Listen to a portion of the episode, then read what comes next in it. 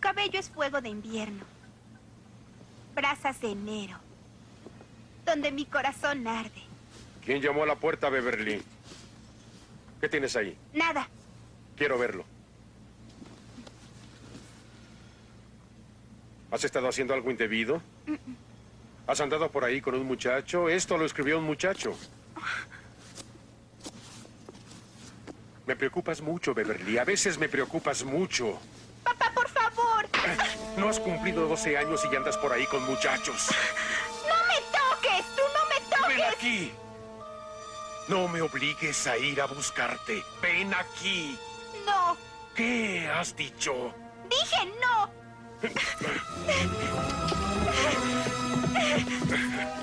¡Vuelve aquí enseguida, Beverly!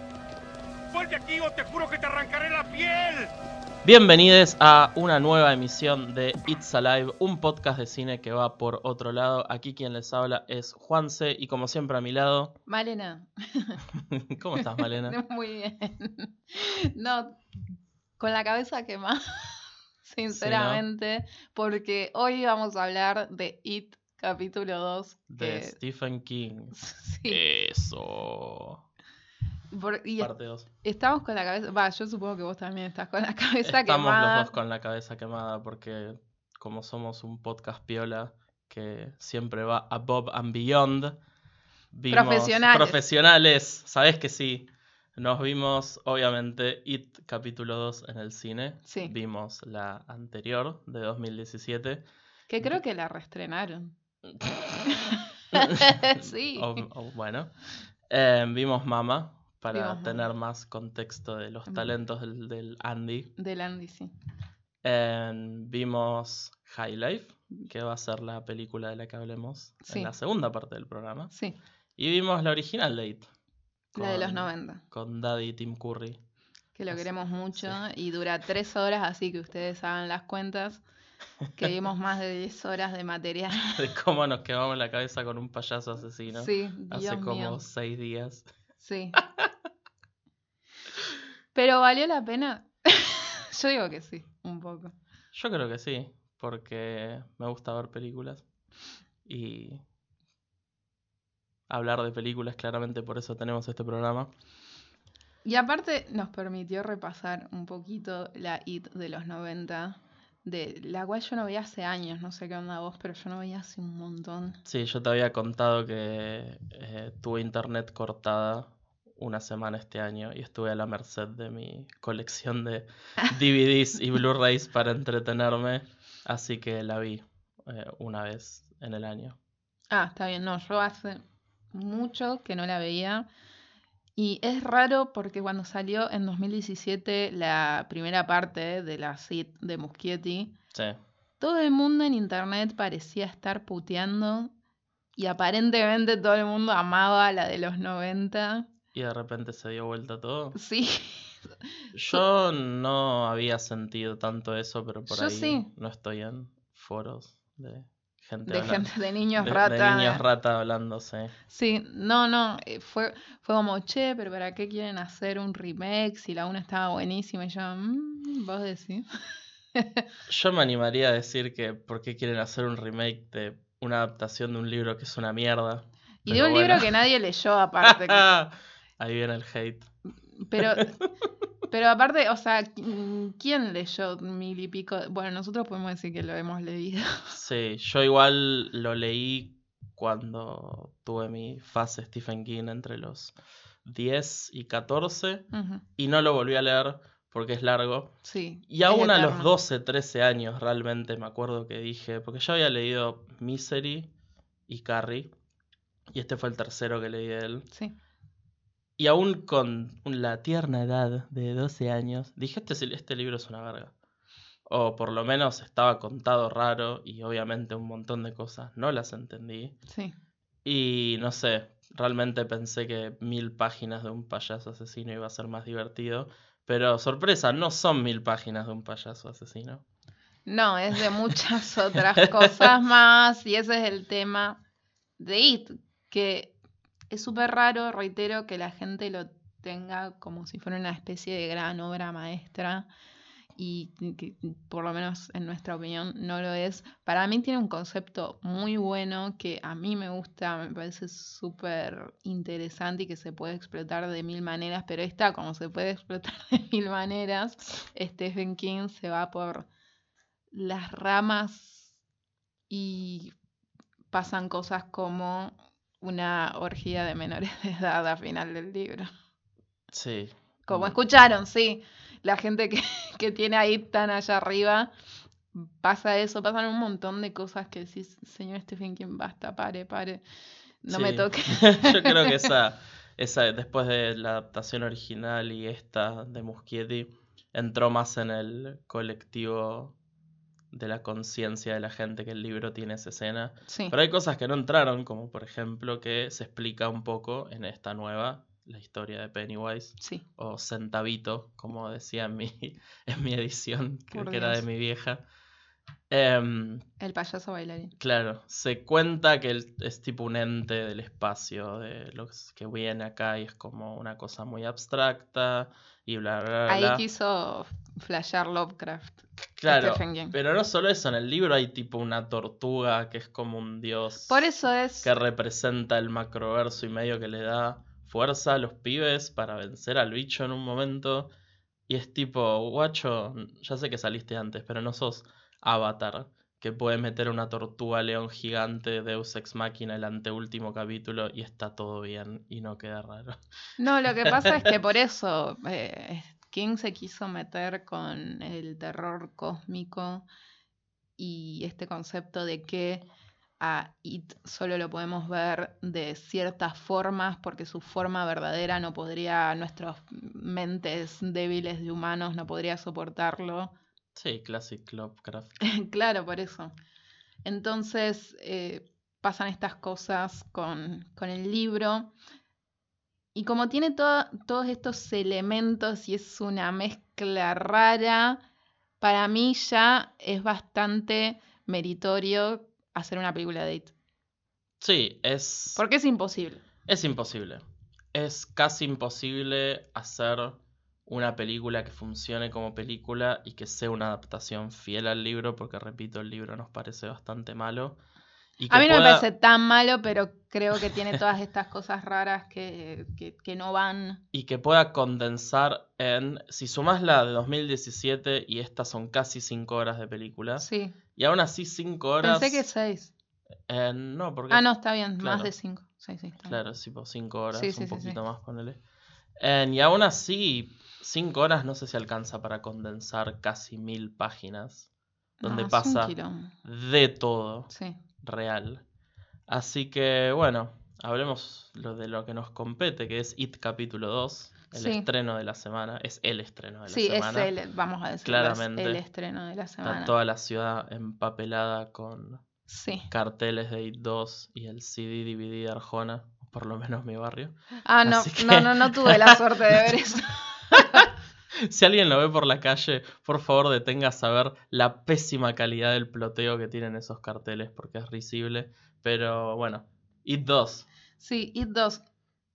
El tema que está, justo que estabas tocando recién, de cómo administrar toda esta información en tres horas, que es la, La duración. la duración. Sí. Y, y ya directamente voy a comparar, porque voy a hablar primero un poquito de, de It parte 1 antes, que pensaba en cómo administró Muschietti y los guionistas, que creo que en la primera es Gary Dauberman y Fukunaga, que Fukunaga supuestamente la iba a dirigir, pero al final no sé Sí. bien qué pasó, pero a mí lo que me pasó con la primera es que tengo el recuerdo de estar hypeada porque el tráiler había estado muy bueno Sí, la verdad que sí. y después la vi y fue como, sí, está buena, no sé, A mí también me parece una película. Me. sí, y que, pero que generó un fanatismo que, no sé, no, no, no muchas veces he visto con una película de terror, ese es el tema. Sí. que siento que generó este fanatismo en gente que no ve cine de terror. ¿No? No sé si te dio. A mí me dio esa sensación mismo cuando fuimos a verla al cine. Sí, por ahí es un poco distinto y está como más alejado de lo que es esto, pero pasó un poco lo mismo capaz, no sé si... Bueno, yo tampoco me acuerdo porque tenía 5 años, pero aparentemente cuando sale Event Horizon a finales de los 90, fue una película como que la pegó mucho en lo que es el mainstream y como que hubo una ola aparentemente en Estados Unidos de lo que sería tipo jocks o gente que Sí, frecuenta sí. círculos de deportistas y Tinchos. chicos. Tinchos, exactamente, que de repente flashearon que les gustaba este tipo de cine porque Event Horizon era como cool y edgy. Edgy, sí. Así que por ahí no es lo mismo, pero es como un poco el ese zeitgeist que genera la película. Sí, y, pens- eh, y pensando un poco en la 1, que la volví a ver justamente para este programa, sí. y me gustó muchísimo menos que la primera vez que la vi.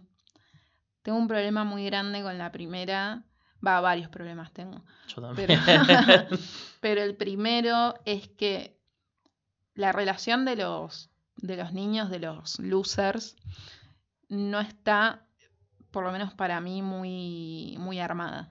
No, yo no siento una solidez en ese grupo que en ese verano absolutamente nada los pudo atravesar, ni siquiera este payaso Claro. asesino, ¿me entendés? Y ahí es cuando quiero rescatar la de los 90, que fue, o sea, todo el mundo la tenía allá arriba, pero después cuando salió It en el 2017 Esto es empezaron a decir, esto es poronga". una mierda, qué sé yo, que esto, que lo otro. Y a mí me parece que la de los 90 hace mu- muchísimo mejor eh, esto de armar el grupo, Desde un lado emocional sí, y no tanto desde un lado... Sí, lo, lo hablamos. no lo desde el lado de... ¿Vieron Stranger Things?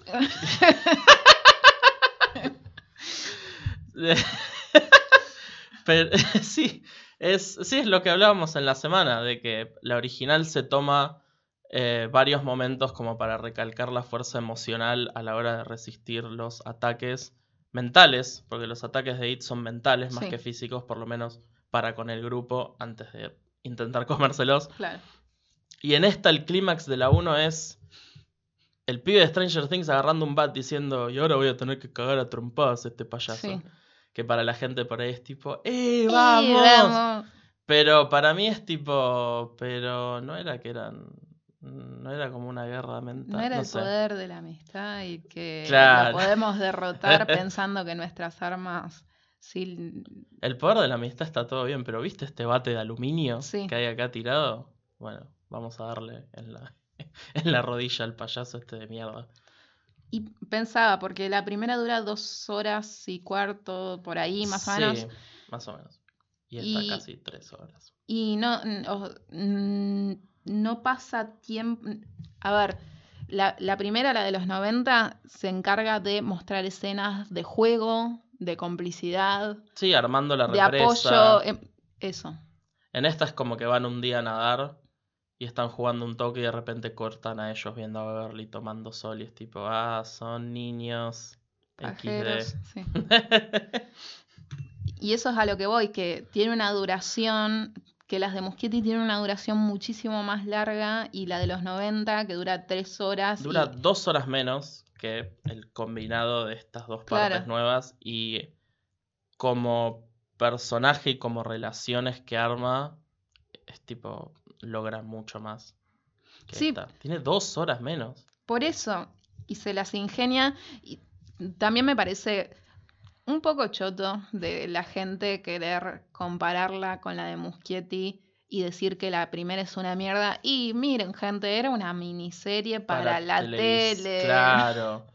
Ah, Creo que hay mucha gente que no tiene realmente presente la diferencia entre una película película y una película para televisión que hacen los yankees. Sí, Es una bajada de calidad enorme. El hecho de que It haya salido así es solo un testamento a tipo lo manija que estaba la gente y la plata que estaban dispuestos a ponerle a una propiedad de Stephen King. exacto. Porque y- podría haber estado muchísimo peor, la verdad. Y, la- y las de, de estos últimos años son unas producciones multimillonarias. Sí, zarpado. Está el pibe de Stranger Things. ¿Cómo lo pagaron? Exactamente. Y por eso me, me- me encanta poder recalcar las cosas que hace bien la de los 90, que es esto de, de- de poder armar a todo este grupo y, para mí la parte de, de los niños de, de la vieja, a mí me encanta y me gusta mucho más que It Part 1 del 2017.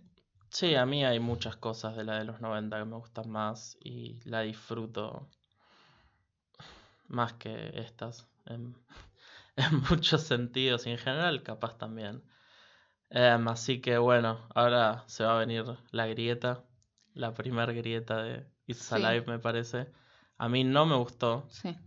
It capítulo 2 Igual estabas recontra mega hater cuando salimos del cine. porque este, estaba procesando. Está bien, Hubo está bien. momento disclaimer, uno, spoilers, dos, probablemente yo hable muchas cosas malas Sí, de It capítulo 2, porque son las cosas que yo me llevé de la película. Y voy a intentar decir cosas buenas porque tiene muchas cosas buenas la película. Em, pero sí, la verdad es que yo salí molesto de la película. Las cosas que no me gustaron de la película realmente superaron por bastante a las cosas que me gustaron de la película. Y salí, salí molesto. Y bueno, no yo ahora voy a hacer un disclaimer yo y voy a decir que mi opinión es contraria a la de casi el 90% del planeta que vio It 2 porque la disfruté mucho más que la 1.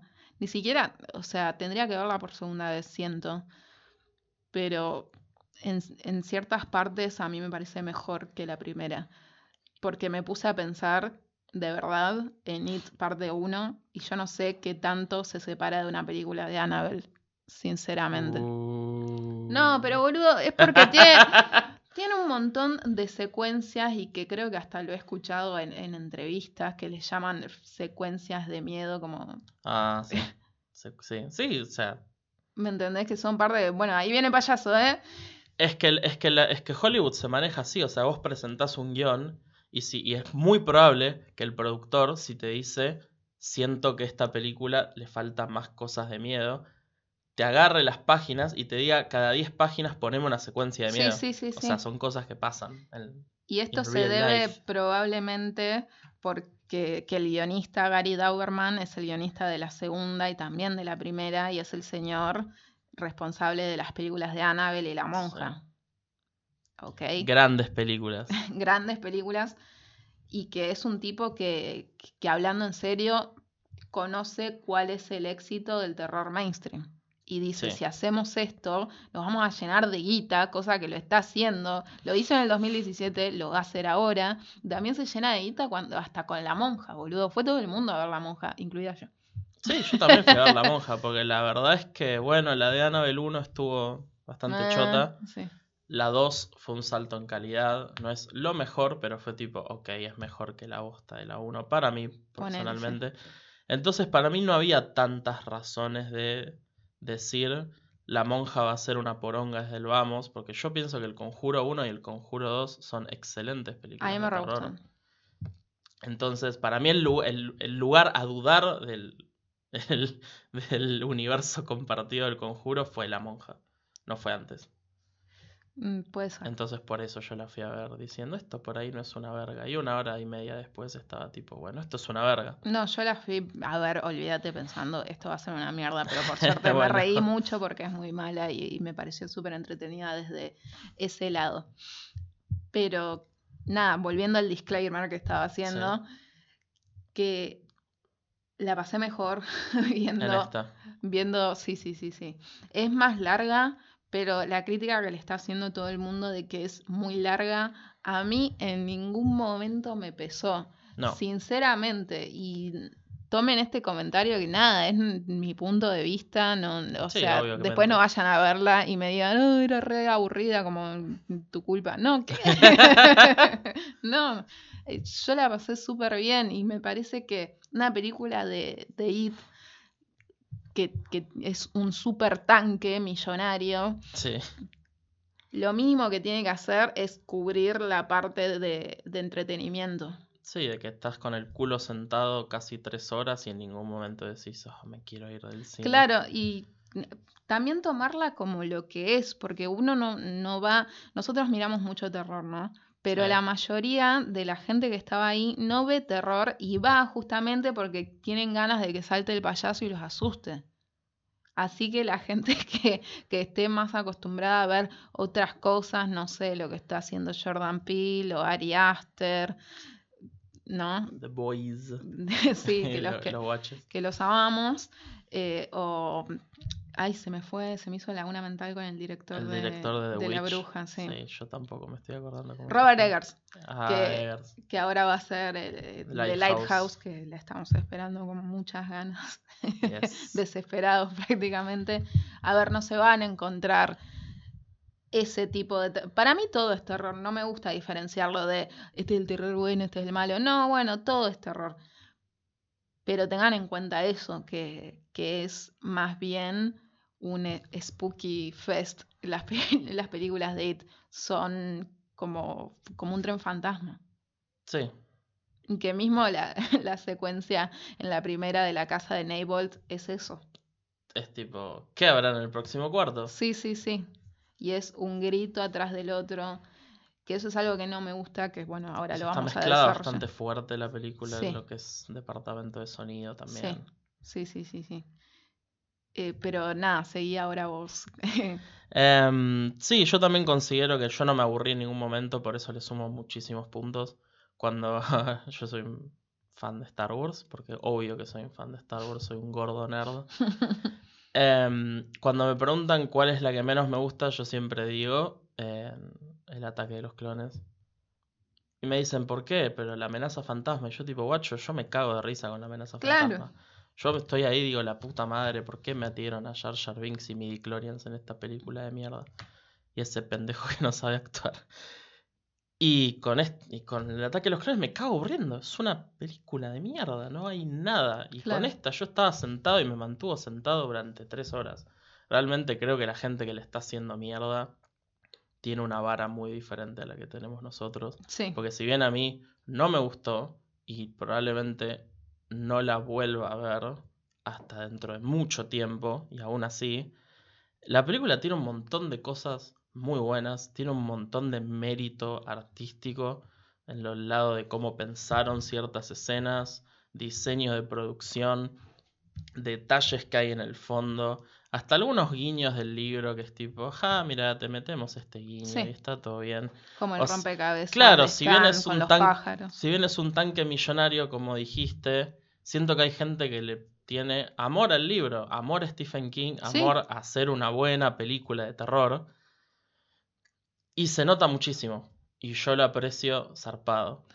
Pero tiene muchas cosas que no me gustaron. Tiene guiños innecesarios a cosas de Stephen King, a otras películas. Me estuve toda la película constantemente distraído y saliendo de la película. Porque estoy tipo, ah, eso es como en The Thing y me pongo a pensar en The Thing. Ah, esto es una referencia a otro libro de Stephen King. Me pongo a pensar en el libro de Stephen King. Ah, esta escena es Stephen King con un mate de independiente. Sí, Y lo único que pude pensar durante los próximos 20 minutos es en Stephen King tomando un mate de independiente. claro. Y es como que está todo bien. Pero no puedes hacer eso, Muschietti. Porque hay todo un país que va a ver tu película y se va a poner a ver eso y no lo va a poder no, porque- ver. No, porque No para es como la remera de Uruguay en la remake de Evil Dead. Sí. Que si no te dicen que está ahí, no te das cuenta que está Sí. ahí. No. Está en primer plano, la puta madre. A ver, pero de nuevo, quiero volver a, a esto de, de- de lo mainstream, porque cuando ocurre hay una referencia súper directa y que a mí me dio gracia porque está Bill Hader diciendo You gotta be fucking kidding y me pareció muy simpático. Es una referencia directa a la cosa. Los únicos, a mí me dio esa sensación de que los únicos que reaccionamos a eso fuimos nosotros. Eh, Es gente que no ve terror, Juanse. Entonces no, no importa. De verdad no importa si Muschietti mete eso y, o mete lo de El Resplandor. O sea, la gente solamente va a decir, ah, sí, como El Resplandor, una película que nunca vieron y estoy segura, segura que nunca vieron. Pero el tema es este. La original de It hacía el esfuerzo de ellos van a ver una película de hombres lobo, al pibe lo asustan con una película de hombres lobo. Estoy casi seguro que las únicas referencias a cosas ochentosas dentro del mundo que se hacen en los flashbacks es New Kids on the Block, Sí. hay un póster de Lost Boys en, Ay, en el- sí, qué ay, dulce. sí. En el Boys. Mm, Kiefer Sutherland. Pero me, Eh, me dio ternura. Sí, en eso. Y el cine que tiene el cartel de Pesadilla Sí. 5. la mejor pesadilla, ¿o no? Entonces, si vos me decís que los pibes se la pasan hablando de cultura popular como en Stranger Things y el bicho los asusta con algo de parecido a The Thing, tiene sentido. Como en Mama, la, la- la- la flaca se rompe el cuello en una rama, mata gente rompiéndole el cuello. Los pibes ven cultura popular, el bicho los asusta con cultura popular. Pero no hay referencias a la cosa. En ningún momento. Es como, ah, ochentas, entonces yo tengo que hacer una conexión, estirarme, a decir, bueno, estos pibes vivieron en los 80, por ahí consumieron cultura popular de los 80 el payaso sabe que vieron esto y que capaz le das miedo, entonces yo hago el susto y es como Para mí que, que lo mm, estás pensando demasiado. Yo lo aprecio y no me Vos me molesta. conocés, ju- Malena. Sí, te conozco. Eh, me- me sí, no, me parece que lo estás pensando demasiado. Yo lo tomé como, bien, Musquiete, niño, rata, como nosotros, le gusta la cosa. Lo tomé como eso, ¿me entendés? Y que si yo fuera directora de cine y tuviera esta capacidad que él tiene, y aparte este presupuesto y qué sé yo, y te meto ahí una referencia como, ah, me gusta esta Es película. que yo no, yo, yo no digo que no haría eso, pero acá es como muy evidente. Es una cabeza Está bien, te que jodió, le te- salen te jodió. patas de bicho. No, repito, me distrajo de la película. No es que digo, ¿cómo ah, hicieron esto? No, no, no, no. Pero de- me, me tocaron esta cosa que es muy... nada, me, me- me distrae. No, entiendo, entiendo. Yo lo que aprecio muchísimo de esta película es que se siente como una aventura de terror. Con Peter Bogdanovich. Sí, ¡ah! con el viejo malo. Está- De nuevo, otra cosa que me distrajo de la película. Hay un cameo de Peter Bogdanovich. Y de Xavier Dolan al principio. Completamente innecesario. Eh, me gustaría también tomarme un minuto para quejarme de que la mitad de los personajes no tienen un arco. Y se nota muchísimo porque los, dos los únicos dos personajes que tienen un arco real, que son Richie y Bill, están muy bien hechos. Y si bien Macaboy no me gustó la mayor parte de la película, el tartamudeo me pareció bastante malo. Las escenas emocionales del chabón cuando cierra su arco de personaje, yo estaba tipo, guacho, es muy difícil hacer una escena con peso emocional dentro de una película de terror. Y lo hiciste perfecto. Y te aplaudo. La Sí. verdad es que, ven, puedo decir cosas buenas de la película. Sí, Y Es- lo mismo con Richie, con Bill Hader, que Dios bendiga a Sí. sus padres que hicieron, que, con, que fucking cogieron y salió este chabón, porque es lo mejor de la película. Y es excelente la actuación y todo, y los momentos emocionales funcionan, los momentos de chistes, un par más o menos, pero también Sí. funcionan. Hay una cosa de que el chabón, por la influencia de Derry, se olvidó que era gay. What? sí, porque vamos a aclarar que ¿Qué? el arco de Richie en esta película resulta que eh, es, es un chico gay que en Derry la pasó muy mal por ser gay. Justamente la película abre como abre el libro, que es con una pareja de hombres que son atacados por gente de Derry, Por, justamente red- por, por ser rednecks. Claro, justamente por ser homosexuales. Y ahora eh, Dauberman metió esto de que Richie es gay. Claro. A mí esto, para quienes no hayan leído el libro o no hayan visto la película de los 90, Der- o sea, porque Derry también es la ciudad donde ocurre todo esto, es un personaje también. ¿no? Y, y- Sí, está siempre como bañada en ese halo de maldad de que It vive ahí hace Sí. miles de años. Sí, como que It no solo toma todas estas formas y asusta a niños y come niños, sino que también es como que bañó de, indiferen- de indiferencia a Derry, de poca empatía, de homofobia. Sí, obviamente. Sí, Entonces, cuando ellos Cuando ellos se van a vivir a otros lados, no ol- olvidaron todo lo que pasó, todo lo que vivieron ahí. Sí, Bill hasta se olvida que a Georgie lo mataron. Sí. Es como, ah, mi hermano que no está más. No solo murió, no lo mataron. mataron. Em, entonces es como raro de que se haya olvidado que era gay, que lo entiendo, pero a la vez es como... Yo lo tomé como algo Ah. reprimido y por eso justamente no, no me parece algo para remarcar o decir que tal vez es una boludez, lo entiendo.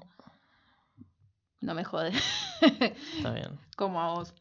En- antes de decir nuestros pensamientos finales sobre la película, en- ¿querés tomarnos un minuto para hablar de Skarsgård? Porque creo que es lo único de lo que no hablamos. Sí, ah, de nuevo, esto es para mí una, una aventura de terror y siento que toma todo esto de los 80 de pesadilla en Elm Street, que me parece súper positivo y yo creo que Skarsgård está mucho mejor en esta película que en la primera, básicamente porque le dieron más material para trabajar. En la Mm. primera es solo, te asusto.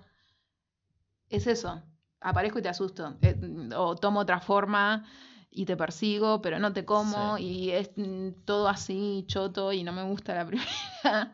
en cambio, en esta se puede ver muchísimo más el poder que tiene Pennywise de manipular a las personas, de manipulación, de que es un bully, de que te tortura con tus pensamientos, con tus secretos de la infancia y es súper retorcido. La verdad es que eso está mucho mejor construido y se aprecia muchísimo. Pero yo personalmente, excepto en un par de escenas brillantes, como la de la nena con la Eso es mancha en la cara, son una- escenas Pero ahí, con un timing excelente. ahí jode esto que habíamos dicho del sonido. Sí, sí, sí. ¿Por qué todo tiene que terminar con un ruido estrenduoso que te deja sordo? O esta escena está un pedacito en el tráiler que es una nena que está persiguiendo un bichito de luz y Pennywise lo atrapa con las manos y el sonido de, de que lo agarra ya es un. Sí. de la puta que me parió. O sea, ya da miedo. Son unas manos con guantes blancos que salen de la oscuridad. Ya da miedo eso. Sí, No sí. tenés por qué poner un sonido. Podría ser Mickey. Sí. Pero a mí personalmente no me gustó demasiado Skarsgård. No me parece que logre un balance entre el Pennywise gracioso y el Pennywise de terror. Igual que Tim Curry, que tampoco logra ese balance y da mucho más gracia que miedo. En- Pero bueno, o sea, decir que me gusta más Tim Curry es como obvio, porque ya estuvimos diciendo que nos gusta bastante la, Sí. la original. Así que vos recomendás la película para ir a verla al cine. Sí, porque la pasé bien. y entiendo que todas estas cosas, a mí me, frustró mucho que, gracias a Dios, a diferencia de la primera, hay escenas que construyen mejor el susto final, que lo odio de todas formas, porque para mí no tendría que terminar cada escena de susto con un ruido fuerte. Ya es bastante creepy lo que acontece. No hace falta, la verdad. Pero tiene cosas súper positivas y nada, me, acu- me acabo de acordar cómo termina la escena de Beverly y me quiero morir. La- el- La cuando del- va a visitar la casa del padre Ah, sí, es una escena bastante chota. y el- lo el- arruinan. El bicho CGI que la ataca es, tiene un diseño bastante de mierda. Justamente me frustra porque esta película es consciente, muchísimo más que la primera, de esta manipulación mental de la que es capaz Pennywise. Entonces, ese bicho tuvo que haber sido el padre, el padre podrido, el padre deforme, porque es lo que la persigue a Beverly desde la infancia y por eso el, el vínculo amoroso que pudo generar es con un violento. Sí, hasta te hubiera aceptado al esposo de ella. ¿Sí? Eh, Hubiera También el esposo. sentido. Si tanto les gusta The Thing, podrían haber hecho, muy obvio, pero un bicho de dos cabezas. Sí, también. Pero bueno, eso sería Del muy padre obvio. y el marido. Sí, muy obvio, muy niño rata. Pero no, a veces lo obvio es lo que funciona. Y aparte, creo que It es un poco así, que va a lo obvio. Y va, No, a, va a los miedos más enraizados de uno. a- o a los traumas. Entonces, para mí, hubiera funcionado, no sé. Yo personalmente voy a decir que bájenla en torrent. Sí, El cine está caro. Pero a mí me gustó verla en el cine, no sé.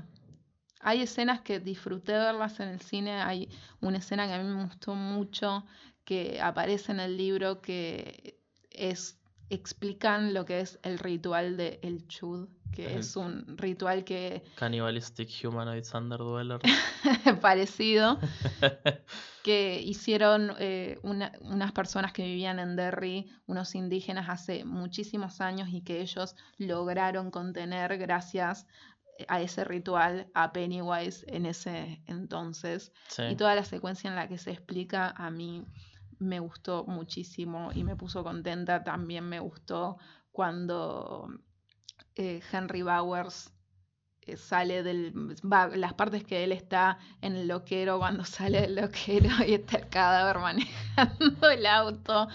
Esas cosas me parecen divertidas. Es, eso es lo que digo. A eso es a lo que voy. Es una película entretenida. Sí.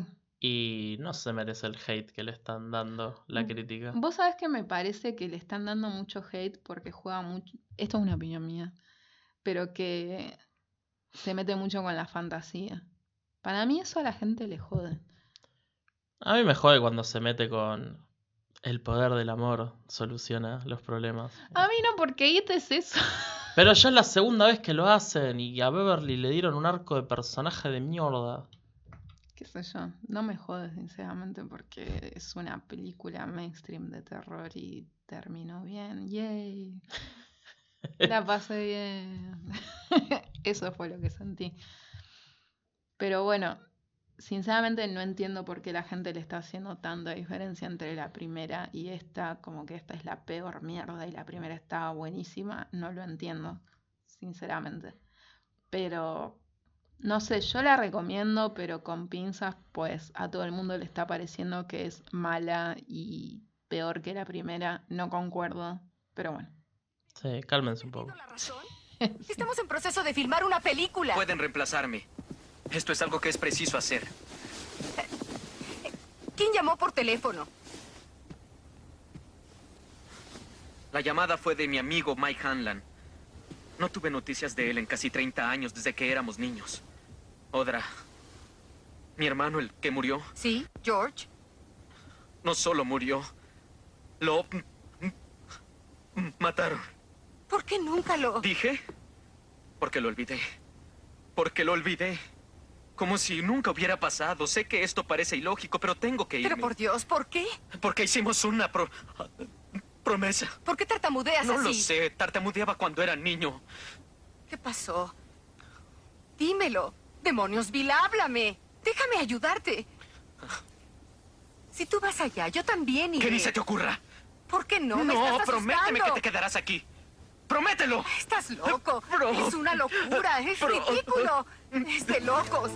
Y ahora vamos a hablar de un segundo estreno que quedó en un segundo plano total oscurecido por la sombra de Pennywise. No Y de los globos. segundo plano, creo que está más como quinto, sexto Sí, plano. sí, a nadie le importa. Pero a nosotros sí nos importa porque nos pareció ¿A quién una de las mejores una películas. película con el vampiro de Crepúsculo en el espacio? Dirigida por Claire Denis, ¿a quién carajo le importa? Por una boluda francesa. Sí, ¡A nosotros! porque yo no voy a decir que, que, que quedé sorprendida ni nada que se le parezca porque esperaba que fuera buena, Mm. pero me pareció muy buena. High Life de Claire Denis, sí, protagonizada por Robert Pattinson y, y también está Juliette Binoche. Y Andre Benjamin. ¡Yes! ¿Sabes Yes. que sí? Yo la estaba viendo y pensé, este fue- es Andre, es Andre me parece. Yo y después lo casi- busqué. Yo casi pauso la película para escuchar a Cueman ahí. Sí, Fue tipo, aguante Outcast, vieja. y está muy bien, ¿eh? ¿Y dónde está Big Way? Em, sí. A Sí, mí sí, sí. que está muy bien. Es que él siempre está bien. Si no me equivoco, él había actuado en Wolverine.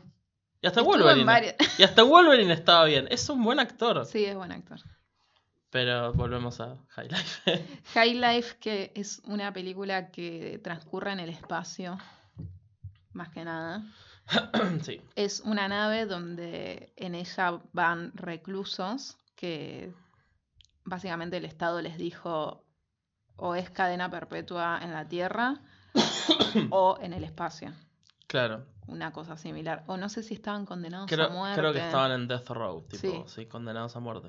Entonces a esta gente que es toda gente joven dice voy a tomar esto antes que la muerte. Las mandan a esta nave que básicamente lo que el propósito es orbitar un agujero Sí. negro Tiene para, propósitos científicos. claro, para minar energía del agujero Sí. negro y ver tipo cómo se puede usar esa energía. O cap- no me acuerdo si la película decía ya usamos esta energía y necesitamos más. Creo que no. No, no, era más que nada para ver si es posible captar la energía desde el agujero negro, sí. Claro. Y también hay un segundo propósito del personaje de Juliette Binoche, Sí, que es como una genetista o una Sí. cosa así. sí. Que busca... Una cosa así, qué profesional.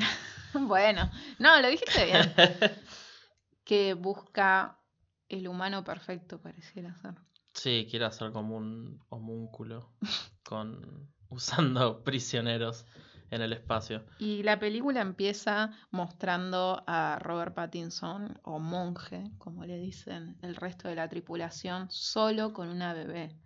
O en sea, esta nave, sí. que ya sabemos que este es el final, o sea que queda ver ¿Qué pasó? qué pasó, por qué esta nave está vacía, por qué están ellos dos solos, porque parece que la nave está toda cagada a piñas, sucia, eh, qué es Sí, lo que manejada por una sola persona, es una nave grande. Sí, por una sola persona y ahí es donde se desarrolla toda la trama oscurísima, como me parece que es común de una película de Claire Denis. Yo la única película de Claire Denis que vi fue Travel Every Day. No sé si, si la viste. o- Creo que no. Yo vi dos de ellas y no me estoy acordando cuáles vi porque es una señora con una trayectoria enorme. Sí, eh, justamente eh, Travel Every Day es una película sobre dos personas que son caníbales. Una quiere dejar de serlo. Ya sé cuál es. Sí. La tengo bajada y no la vi nunca. Bueno, y la otra está totalmente desatada y entregada a esos impulsos. Y, y High Life también es una película muy sexual, pero que las- parece que la sexualidad para Claire Denis siempre está vinculada con la violencia, no es una sexualidad desde el, a ver, desde el disfrute, desde lo que cualquiera de nosotros pensaría que es el disfrute Claro. no va por ahí. Hay una escena muy interesante porque en la nave hay una... Hay un cuarto para mm, saciar impulsos sexuales, básicamente. Sí, la caja creo que le dicen. Sí, la caja. Y La esto... caja. La caja. La- sí. y es toda una escena de Juliette Binoche masturbándose, pero no es una escena que la hubiera, no parece una escena que lo hubiera dirigido cualquier perso- persona, parece que es una película que la dirigió esta mujer puntualmente, porque es una escena de masturbación donde la mayoría pensará, bueno, si hay una escena de masturbación de una mujer en una película, va a verse sensual o sexy o lo que sea, pero no es totalmente, hasta parece animal. Bueno, durante la- durante la transición de lo que es esta escena, en la que Juliette Binoche está montando una silla futurística donde sale un falo de metal, básicamente, la silla se va transformando en algo peludo Sí, y gigante, sí, como diciendo animalístico, sí. como acabas de decir. Poco obvio, pero funciona excelente. Claro, porque antes de que haga esa aparición, que en todo caso uno puede pensar que está dentro de la fantasía de la doctora, es la manera en que filma el cuerpo de Juliette Binoche, que eh, por momentos ya ni siquiera parece un cuerpo, es como toda una masa de carne que se mueve y decide mostrar lo que pensaríamos que son Claro. imperfecciones, como una cicatriz de, no sé, si- de cesárea no creo que era, pero podría ser porque hay todo un, un tema con la maternidad de, de- de la doctora. La escena es solamente placer para ese personaje y no para quien lo Está estamos viendo, viendo. sí. No se trata de eso, se trata de una incomodidad constante. Todo High Life es una incomodidad. Sí, creo que genera un sentimiento de incomodidad bastante leve a veces, bastante más amplificado en otras escenas, pero lo logra con una efectividad increíble. Ya desde el principio, Robert Pattinson con la bebé, que lo ves y se nota que el chabón está haciendo el mejor esfuerzo que puede de manejar la nave y de tener a la beba. Y no, nunca fue padre, o sea, lo ves como un padre primerizo con este amor raro que tiene y también te genera como esta cosa de estás solo ahí, qué va a ser y cómo va a ser y cómo... Es que es súper interesante porque toda la película se por momentos se encarga de mostrarnos en flashbacks por qué Robert Pattinson está ahí. Y es porque mató a una persona cuando era chico. Y los muestra a todos los personajes como si fuera la escoria de la humanidad. En esta nave va lo peor de nosotros. Y después muestra estas escenas de dulzura absoluta. Y siento que en esas escenas quiere mostrar, y en la bebé que se llama Willow, y en Willow creciendo, un mensaje esperanzador. A mí me, me pareció eso, que de, de- de toda esta oscuridad, que, que les puede sonar una boludez, pero está muy bien construido y filmado Sí, la verdad que sí. que de toda esta oscuridad hay esperanza para nosotros. No somos esto, no somos solo esto, no somos solo toda esta violencia, porque hay momentos que siento que se descarga energía por parte de la violencia. Y hay un momento que está el personaje de Mia Goth Ujú. Eh, con- un vidrio y viene el personaje de Robert Pattinson y se empiezan a caer a piña. Siento que es como una gran descarga energética, que es, es como lo que tienen en esa nave, pero la humanidad no es esto únicamente. Y también es muy, interes- también es muy interesante la visión de, de Claire, el hecho de- de ser una mujer Claro. porque la doctora, eh, que es La- Juliette Binoche, que como dijo Juanse, que es esta genetista que quiere hacer este experimento eh, con, con todos los tripulantes, tratando de generar vida en el espacio, cuando sabe muy bien que la radiación va, puede matar a un bebé, no va a sobrevivir. Las torturas por las que hace pasar a las mujeres, a, a mí me, me pareció particularmente fuerte. Sí, ¿no? Como sí, la, sí. En realidad es maternidad cuando se desea y no cuando se impone. Y no cuando Juliette Binoche le está pidiendo semen a todos los prisioneros. Sí, la verdad es que me sorprendió muchísimo y es algo que me costó mucho poner en palabras esta semana. El hecho de el enfoque de la película, la manera en que está filmada y mostrada, tanto las escenas de violencia como las escenas de masturbación de Juliette Binoche, como o el intento de violación Sí. de una de las prisioneras y la Y que- violación que... sufre Robert Pattinson a manos de Juliette Binoche. Y que también sufren todas las tripulantes porque no quieren estar embarazadas. No, por supuesto que no.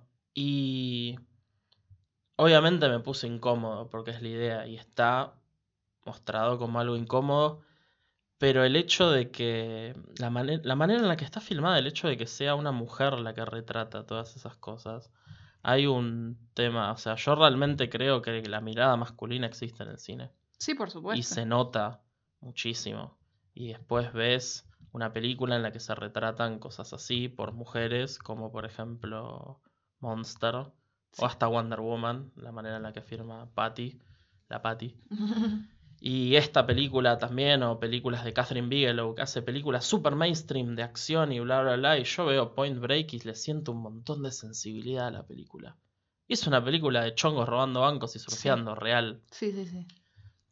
Y nada, me pareció increíble ese hecho de que me estaba poniendo incómodo, pero no me puso mal la escena de It 2 en la que golpean a la pareja gay. A mí me puso muy mal. Y escenas de violencia en esta película es como... No sé, es muy difícil, es muy abstracto. Sí. Y me cuesta mucho y no se entiende lo que estoy diciendo. No, pero no, no, Pero- sí, se, sí se entiende que uno ve High Life y puede sentir que hay una dirección distinta de la que puede dar un hombre. Sí, por supuesto. Es eh, Pero- básicamente eso. Que es una mirada de. No voy a usar la palabra femenino, pues.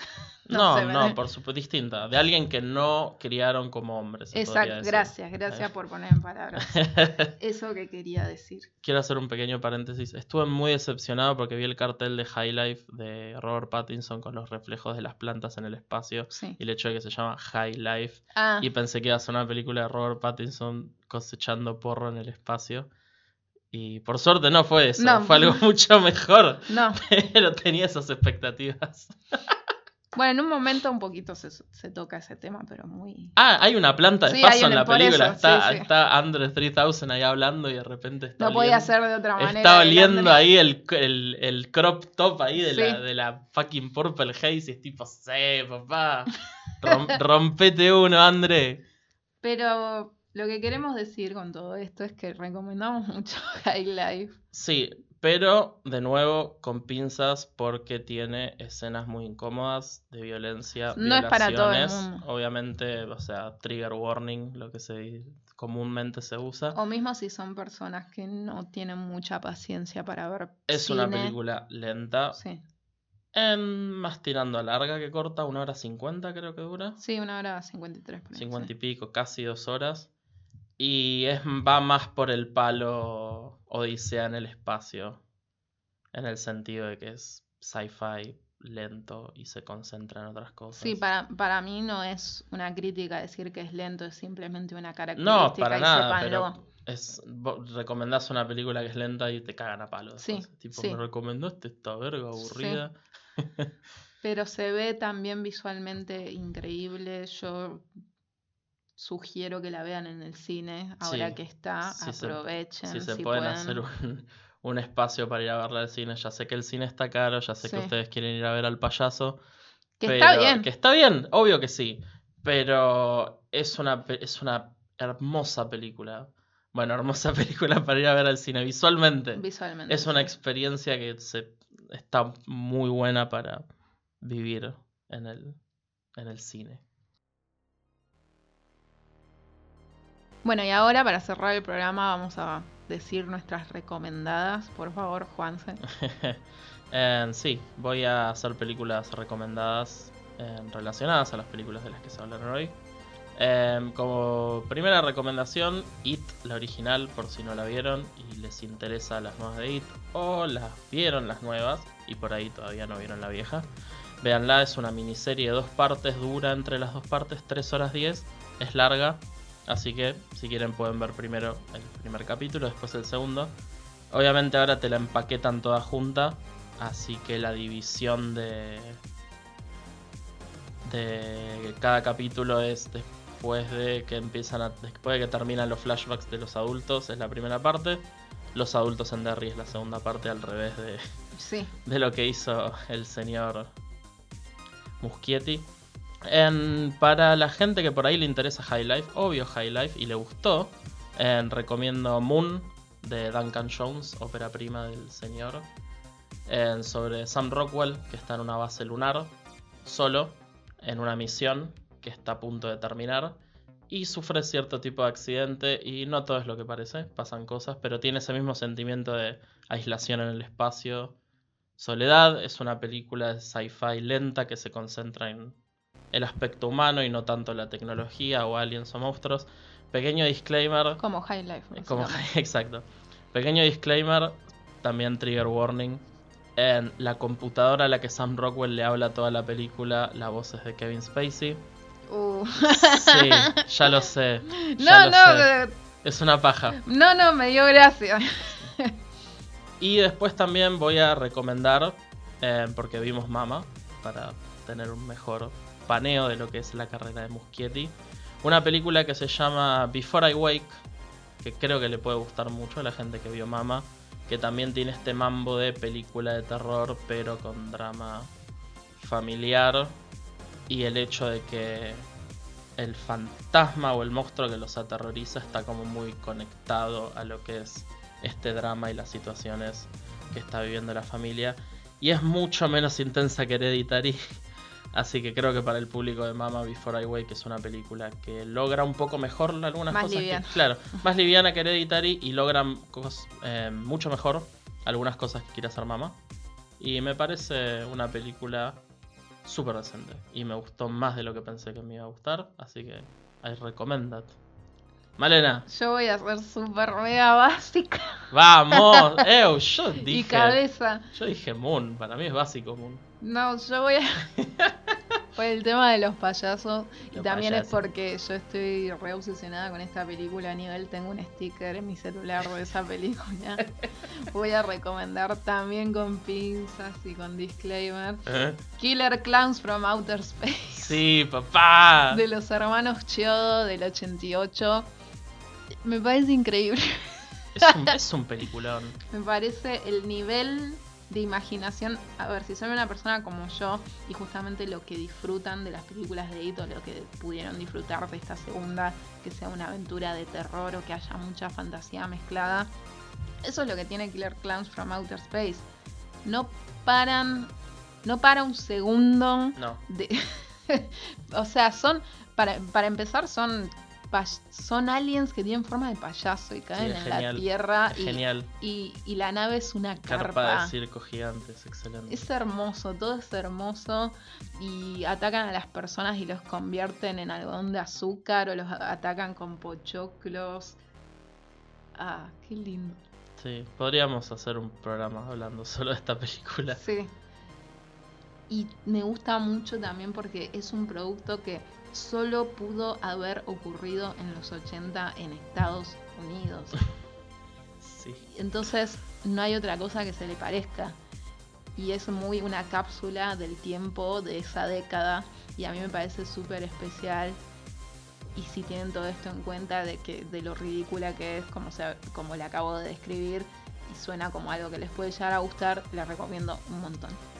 Buenísimo. ¿Alguna otra más? No, solo eso. Bueno, este ha sido el programa, El segundo capítulo. el segundo capítulo de It's Alive, signo de exclamación. Sí.